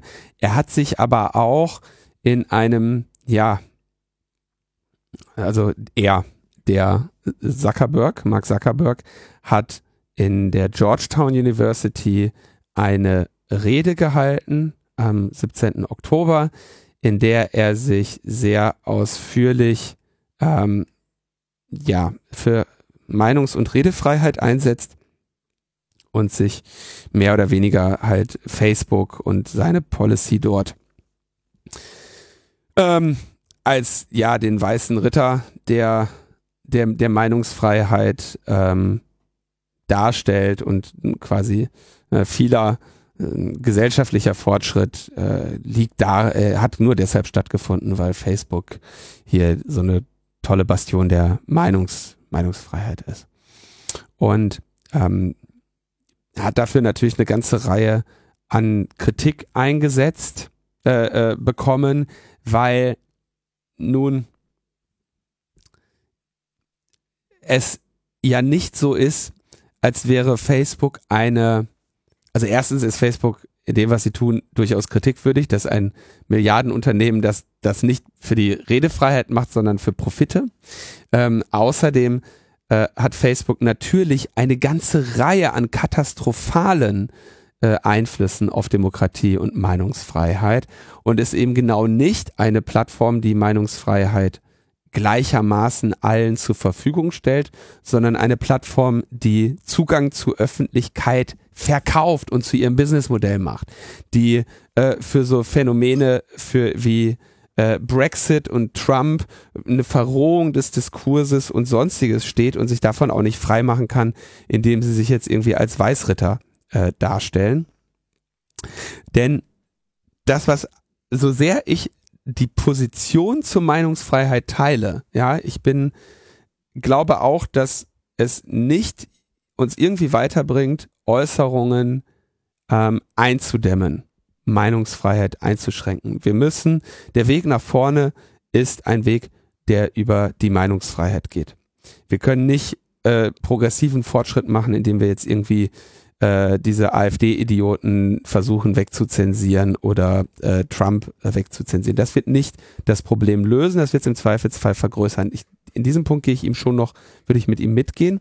Aber ähm, Facebook als algorithmische Maschine die eigentlich nur dafür da ist, Menschen süchtig zu machen und dafür da ist, Menschen langfristig an diese Plattform zu binden, äh, hat echt mal in, in, in der Diskussion um Meinungsfreiheit wirklich die Schnauze zu halten. Ja, weil diese Meinungsfreiheit, von der sie da reden, ist das, was sie letztendlich verkaufen. Und Menschen dürfen es von mir aus Meinungsfreiheit haben, aber das ist ja hier, äh, das heißt ja nicht, dass sie auch die Freiheit haben, gehört zu werden. Und was Facebook ist, ist eine Maschine, die es den Menschen ermöglicht, gehört zu werden. Sei es dadurch, dass sie gezielt mit den Spielregeln von Facebook spielen und Readfeeds und Pipapo und Filterbubbles und sonstiges nutzen. Äh, oder sei es dadurch, dass sie sich ganz einfach da den Zugang zur Öffentlichkeit kaufen. Und jemand, der in diesem Geschäft ist, und der so etwas geschaffen hat, äh, soll bitte nicht von Meinungsfreiheit sprechen. Das ist ein bisschen, ähm, bisschen daneben. Hm. Dann haben wir noch äh, auch Meinungsfreiheit, fällt auch unter Meinungsfreiheit, würde ich sagen, der BSI-Lagebericht. Kann man schon mal, also ihr dürft ja sagen, was ihr wollt. äh, Muss es, ja nicht stimmen. Ach, es ist immer wieder ähm, auf eine gewisse Weise, also der, der BSI-Lagebericht ist immer sehr, ähm, na, was? Tja, eine, also eine, eine schöne Zeit im Jahr. Äh, der BSI-Lagerbericht wird jedes Jahr veröffentlicht und darin werden, wird geschildert, ähm, ja, was so es denn so gibt. Also es ist so eine Art, äh, erstens schon Rechtfertigung und Tätigkeitsbericht des BSI, andererseits ein Bericht, der eben quasi das, die, die Risiko, äh, Risikolage darstellen soll und quasi so ein bisschen sagt, so, wie sieht's aus im Cyber, ne? Wie steht die BRD da? Stellt sich raus, beschissener als letztes Jahr. Äh, das ist also ähnlich wie Logbuch Netzpolitik eigentlich, der, äh, der BSI-Lagebericht. Was ich immer ein bisschen traurig finde, ist, dass die tatsächlich nicht in der Lage zu sein scheinen, aus dem, was sie da beobachten, ähm, die sinnvollen ähm, Konsequenzen zu ziehen. Ja, also sie sagen, ja klar, eine der größten Cyberbedrohungen ist irgendwie Emoted, ist Ransomware. Das ist einfach das, was gerade den Unternehmen Probleme macht, ja. Sie erkennen aber zum Beispiel, oder ne, sagen dann hier, im Kammergericht Berlin war ja jetzt irgendwie äh, Ransomware-Befall. Sie ähm, sprechen da ausführlich drüber, erkennen aber nicht, oder ziehen nicht den Schluss einfach mal zu sagen, folgende Schritte wären nötig, um diesem Problem zu begegnen. Und der erste Schritt wäre, Microsoft in, in, in die, in die äh, Vernunft zu ziehen äh, oder in die Verantwortung zu ziehen und dafür zu sorgen, dass die mal einen sinnvollen, effektiven Schritt dagegen unternehmen, dass Leute dazu dressiert werden, äh, Makros auszuführen aus, aus nicht vertrauenswürdiger Quelle. Ich habe das hier vor einigen Wochen schon äh, angemerkt mit äh, signierten äh, Makros, mit dieser Funktion einfach mal von vornherein auszuschalten und, und, und, und, und. Ja, also wir haben mit dieser Ransomware primär menschliche Schwachstellen, die eine Rolle spielen. Und wir haben ein BSI, das hauptsächlich damit beschäftigt ist zu sagen, ja, wir haben eine Training, wir haben eine äh, Verhalten bei IT-Notfällen äh, DIN A4-Blatt, was man irgendwo aufkleben kann. Und äh, ansonsten haben wir eine ganze Reihe toller technischer Initiativen, um Computernetze sicherer zu machen. Und das ist natürlich ähm, nicht, das ist einfach nicht der Punkt, der, die arbeiten halt nicht an den Problemen, die wir, die wir gerade beobachten. Und äh, das äh, ist immer wieder relativ relativ traurig, halt diese, diese Hilflosigkeit zu sehen, mit der das BSI da eigentlich agiert, ja. Und interessanterweise sagen sie dann, äh, sagen sie, die La unnötig verschärft wird die Lage durch die oft festzustellende digitale Hilflosigkeit auf Seiten der Anwender. Ja, also am Ende machen sie noch das, was man äh, Victim Blaming nennt, ja. Ähm, und erkennen nicht, dass das ihre Aufgabe wäre, daran etwas zu ändern www.bsifürbürger.de und da müssen sie vielleicht mal irgendwie äh, dann doch über eine äh, IT-Notfallkarte, die hier ja natürlich bei uns auch in der Metaebene an der Wand hängt. Wir haben das ja äh, durchaus auch betont. Wir nehmen die Angebote des BSI ja an. Ne? Wie war, war noch, wie war noch mal die Notfallnummer, Tim? 0118999 88199 9119725 3. So, ne? Wir Ganz nehmen einfach. die Angebote ja. des BSI ja an, ja, aber zu sagen, hilflos, das Volk ist hilflos, da draußen ist der, da draußen tobt der Russe, äh, das war der Lagebericht des BSI. Der so. Cyberkrieg. Das, das da draußen. Äh, Macht die Türen zu schließt die Ports ab. Also das wäre alle dann, Kabel raus. Ja, das wäre also wirklich toll, wenn die da mal auch äh, versuchen würden zu agieren und und auch mal irgendwie die Bedrohungslage. Also man, man liest sich immer, dass so ihre Empfehlungen fast losgelöst sind von der Schilderung. Das ist immer so, so was, was ist da draußen los und was haben wir gemacht? So, äh, 500.000 Schlüssel wurden im dunklen Park verloren. Deswegen suchen wir unter der Laterne. Ja, das ist irgendwie so, das ist der BSI-Lagebericht. Ja, und es gab auch Attacken über das WLAN. Daraufhin haben wir alle unsere WLAN-Kabel rausgezogen. Woher je? Ja, ähm, die Bundesregierung kommt auch nicht voran. Ähm, hätte damit gerechnet. Ne? ähm, da gibt's, ähm, gibt's erstmal eine sehr schöne äh, sehr schönen Kommentar auf der Seite tagesschau.de. Ich finde das ja immer schön, wenn Logbuch Netzpolitik berichtet ja von Woche zu Woche. Ich freue mich immer, wenn wir Gelegenheit haben, dann mal so ein bisschen in den, so ein bisschen zurückzublicken, wo jetzt hier äh, kommentiert wird von Christian Feld vom NDR, der sagt, eigentlich sollte ja bis Ende 2018 alle Haushalte in Deutschland mindestens 50 Mbit haben. Zumindest ja. in die eine Richtung. ja, wir wollten außerdem eine verlässliche und lückenlose Mobilfunkversorgung im ländlichen Raum, insbesondere im ländlichen Raum, also ähm, und äh, er stellt aber fest, das finde ich sehr gut. Also er, er würdigt auch die Fortschritte, ja. Ähm, Zitat, in einzelnen Bundesländern ist es mittlerweile möglich, das Elterngeld online zu beantragen. Dö, dö, dö. Du, das ist auch, du, ey, ey ne? Auch ein Slow Clap ist ein Clap. Fordern und, genau. Und, äh, ähm, ja, der Digitalpakt Schule, der ja hier bei uns auch mal als gute Nachricht gefeatured wurde, äh, steckt also jetzt darin fest, dass bis jetzt noch nicht alle Bundesländer eine entsprechende Förderrichtlinie fertig haben. Das heißt, die meisten Schulen werden auf ihre Fördergelder noch etwas warten müssen. Das ist gar nicht so schlecht. Hauptsache, die haben nicht jetzt schon die Angebote eingeholt, weil wenn sie Glück haben, nur ein bisschen warten, dann kriegen sie halt auch nicht ganz so veralteten Scheiß für ihre Fördergelder. Tja, auf jeden Fall äh, gab es so ein paar äh, Oppositionsanträge, die natürlich dann abgeschmettert äh, wurden, weil ähm, zum Beispiel teilweise kam das von den Grünen, teilweise kam das von der äh, FDP. Das ist jetzt im Einzelnen gar nicht so aufdröseln. Auf jeden Fall wurde unter anderem, das war tatsächlich ein FDP-Antrag, äh, der Antrag abgelehnt, ob denn nicht vielleicht noch ein Digitalministerium eingeführt werden sollte, wäre doch vielleicht mal eine ganz geile Idee ja, nee, geht alles nicht, haben wir anders besprochen, dann müssen wir ja wieder noch einen Minister aufstellen. Es gibt nur Streit. Den müssen wir ja wählen. Weißt du, was das kostet? nee, ich finde auch, wir brauchen kein Digitalministerium. Wir haben ja, ähm, wir haben ja die Doro Bär. Ne? Hm. Kennst du, ne? Ja. Die, Lange nichts mehr von gehört. Mit anderen Worten, Doro Bär arbeitet gerade ganz, ganz fleißig, weil man nichts mehr von ihr hört die muss, die wird bestimmt mit einer ganz, ganz dicken Nummer demnächst kommen. Meinst du? Ja. Ich bin gespannt. Ja. Ich meine, das, vielleicht, wir müssen langsam mal zum Ende kommen, Ja. aber äh, diese Idee mit einem Digitalministerium.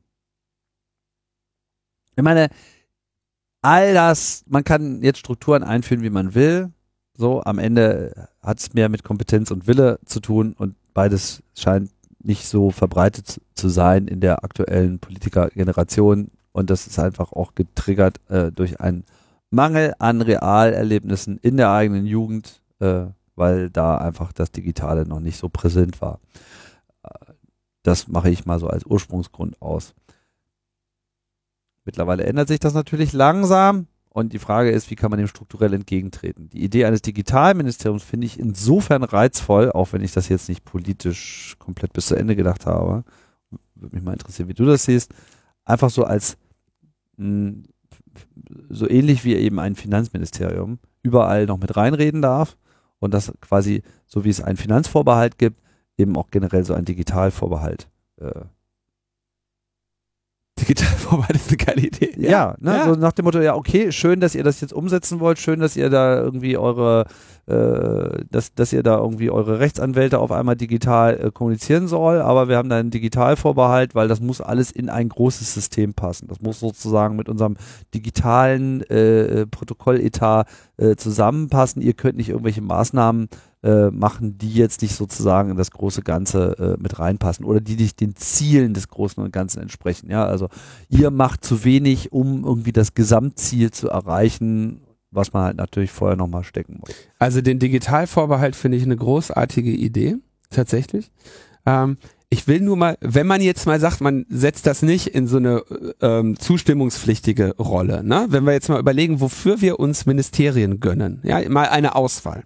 Das Bundesministerium des Innern für Bau und Heimat, das Bundesministerium für Wirtschaft und Energie, Auswärtiges Amt, äh, Bundesministerium der Justiz und für Verbraucherschutz, Ministerium für Arbeit und Soziales, Ministerium der Verteidigung, Ministerium für Energie, äh, für Ernährung und Landwirtschaft, für Familie, Senioren, Frauen und Jugend, für Gesundheit, für Umwelt, Naturschutz und nukleare Sicherheit, für Verkehr und digitale Infrastruktur, für Bildung und Forschung, für wirtschaftliche Zusammenarbeit und Entwicklung. Das sind ein paar Ministerien, die wir haben.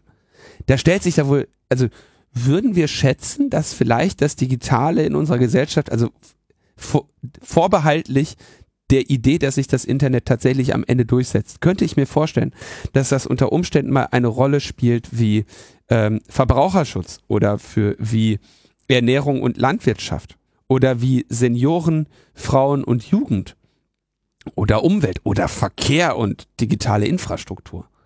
Wobei Na, eigentlich halt mehr. So. Genau, es ist nicht, aber mindestens ein Ministerium und dann mit Digitalvorbehalt. Das Problem ist natürlich, wir haben ja, wir haben ja, wie war das eigentlich mit der, mit dem, mit dem Inkrafttreten dieser großen Koalition? Sind die doch eigentlich davon ausgegangen, dass sie jetzt mit dem Scheuer, dem Verkehrsminister Scheuer, ähm, in, für digitale Infrastruktur einen Digitalminister haben. Dann haben sie gedacht, die Doro Bär, da ist eine, ist jetzt eine Internetministerin und Innenminister auch nochmal, ne?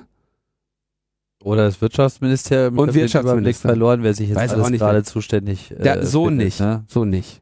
So ist falsch. Nee, so ist nicht. Aber Brauchst- auch bitte nicht den, also dem Scheuer muss man sowieso jetzt mal langsam alles wegnehmen, ne? Bevor wir demnächst hier noch eine Internetmaut äh, haben. Der Typ, ey. Der ist, geil, ne? Hast du, hast du mitbekommen, ne? Ich habe einiges mitbekommen. Ich, Ja. ich fand eigentlich die Idee mit dem, mit dem einfacheren Motorradführerschein ganz gut. Das kann er ruhig nochmal machen. Das kann er ruhig geht. noch machen, Ja. Weil es so eine ordentliche Maut gibt.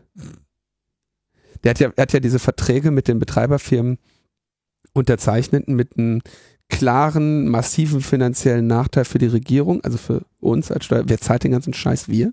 Ähm, und äh, kein, äh, äh, wenn das nicht zustande kommt. Und dann hat er seinen europarechtswidrigen Scheiß da durchgeführt, jetzt kriegt er das nicht durch und wir dürfen jetzt dafür zahlen, dass der die Verträge unterschrieben hat. Bevor er wusste, ob er Rechtssicherheit dafür hat. Ist das eine Knalltüte, ey. Das war wirklich handwerklich äh, unzureichend. kann man so sagen, Ja, kann man so sagen. oder? Tim, man sieht, du guckst viel Brexit-Debatten. Da äh, könnte ich mir auch vorstellen, dass jetzt sagst so, äh, der, der ehrbare Gentleman Andreas Scheuer hat hier eine Arbeit geliefert, die handwerklich nicht den Ansprüchen der Majestät genügt. Ja, so könnte man. So, So könnte man das äh, etwa sagen. So komm, wir machen Termine. Die Königin ist nicht amüsiert. Die Krone ist nicht animiert. So komm, mach mal Terminmelodie.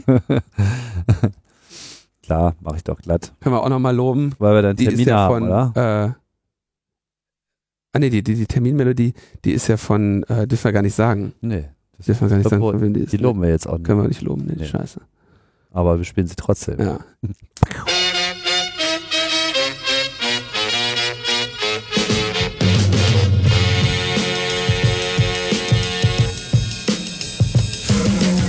Im November, und zwar vom 1. bis 3. November, findet zum dritten Mal das Freifunk-Festival statt unter dem Motto Menschen meschen öfter dezentral, also Menschen mit N in geschweiften Klammern. ähm, Mix aus Vorträgen, Socializen, einer oder andere Getränk wird es wahrscheinlich auch geben. Der äh, Oldenburger Hackspace Mainframe, Mainframe hat dafür die Lokalität bereitgestellt und bietet auf 1200 Quadratmetern. Boah, Oldenburg wurde offenbar noch nicht äh, gentrifiziert. Da gibt's noch Noch nicht ausreichend. da kriegst du noch. Fläche, ja. Da gibt's noch was. Also, äh, 1. bis 3. November Freifunkfestival 2019 in Oldenburg. Außerdem äh, gibt es noch ein äh, Veranstaltungsangebot in Frankfurt, denn da wird Geburtstag gefeiert vom CCC Frankfurt. Das Ganze bereits am 16. November 2019 geht es um 18 Uhr los in den Räumen des CCC äh, Frankfurt in der Häusergasse 2. Ja, und da ist offensichtlich auch für alles gesorgt, was so Ja. das hessische Herz äh, begehrt. Ze zehn Jahre, äh, zehn Jahre bestehen feiern, feiern die. Mhm. Und mir fällt jetzt gerade ein, ähm, die hatten mich eigentlich darum gebeten, das nicht im Logbuch anzukündigen, weil sie nicht so viel Platz haben. Also kündigt euch. also, also kündigt euch mal, äh, kündigt euch mal an. Geht da nicht hin. Auf keinen Fall. Ich habe mein Facebook-Event angelegt. äh, nee, man kann sich, ich, ihr könnt euch da, äh, könnt euch da ankündigen und Bescheid sagen. Ein Bärendienst. Sowas können wir. Sowas können wir. Na gut. Dann, Dann war's das. dann war es das jetzt im Wesentlichen. Genau, reicht auch. Ihr, habt, so- ihr seid sowieso total überversorgt in letzter Zeit hier durch äh, Logbuch Netzpolitik. Aber ich stimme jetzt noch hier bei der SPD ab, weil ich habe ja gesehen, da kann man sich auch einfach so registrieren. Ne? Ja, aber das äh, funktioniert nur in der ersten Phase. In der Nur zweiten der Phase schicken sie dann doch nochmal eine Mail an die äh, zurück, also die abgespeicherte, zurückgelegte Klingt total äh, unkompliziert. Hätten sie die auch gleich machen können. Also wenn sie die eh schon haben, völlig bekloppt. Okay, damit sind wir am Ende. Die SPD auch. Und äh, ich danke dem Julian. Ja, das ist gut. So, und ich danke allen, die hier wieder eingeschaltet haben. Macht das auch beim nächsten Mal wieder. Tschüss. Ciao, ciao.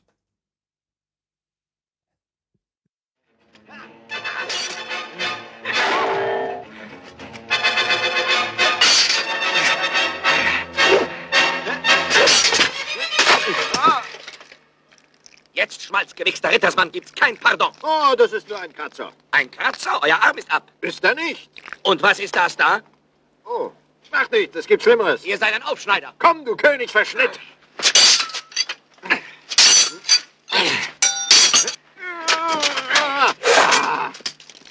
Der Sieg ist mein. Äh, Mein Gott, Walter. Wir danken dir, o Herr, dass du in deiner... Ah! Ja, komm hoch. Es geht weiter. Was? Ja.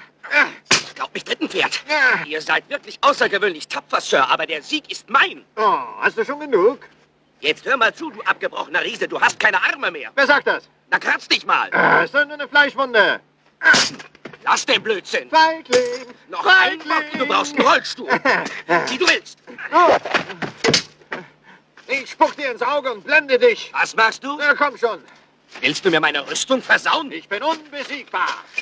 Nein, ein armer Irrer. Der schwarze Ritter triumphiert immer. Komm schon. Ich schlag dich zusammen. Komm schon. Auf einem Bein kann man nicht stehen. Also gut. Einigen wir uns auf Unentschieden.